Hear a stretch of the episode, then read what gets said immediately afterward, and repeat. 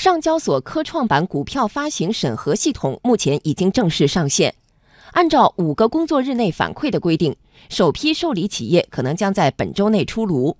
同时，二零一九年证券公司保荐代表人系列培训班也在最近召开，释放出对科创板上市公司探索分行业审核的信号。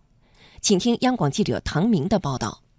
本周开始，券商不少业务人员一大早上班的第一件事就是打开上交所官网，查看科创板上市审核系统。一位券商投行部工作人员告诉记者，与 A 股其他板块不同。科创板将申请企业分为了新一代信息技术、高端制造等十一个行业，并且企业的研发人员和专利数量也成为重要的条件，需要填写。科创板比较比较突出的是，它比较看重企业的一个研发能力，嗯，要在这个填报系统里面直接列示研发人员的数量以及发明专利的数量。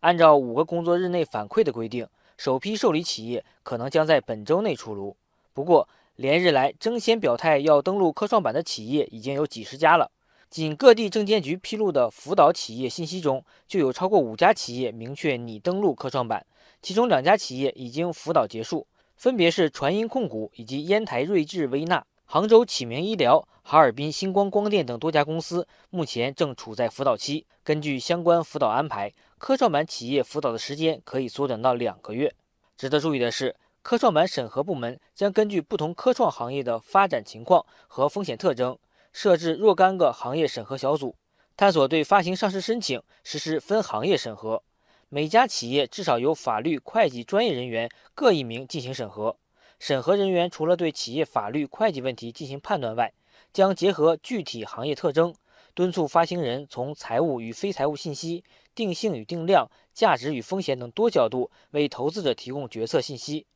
交通共享金融研究院负责人左建明认为，分行业审核顺应了科创板的定位和需求。行业的一个不同的一个属性，比如说针对于芯片行业，可能你在前面的五到十年的一个研发的过程当中啊，基本上是属于一个颗粒无收的，是属于不断的一个投入原始的股东的一个资本，而在收入方面基本上是为零，而利润的话更多的是一个大幅度的亏损。那由此的话，从这个行业当中来做一个定价，就不能等同于我们过去的一个传统制造业。那如果是把这个行业啊跟我们过去的等同行业来做一个对比，那有很难会得出一个。有效的一个结论，所以分行业的话，应该来说也是更加顺应了科创板的一个需求。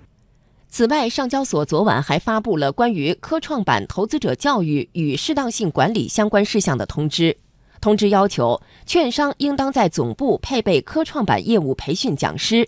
培训讲师在参加上交所组织的培训后，承担培训公司内部工作人员的职责，面向公司总部及分支机构工作人员开展业务培训。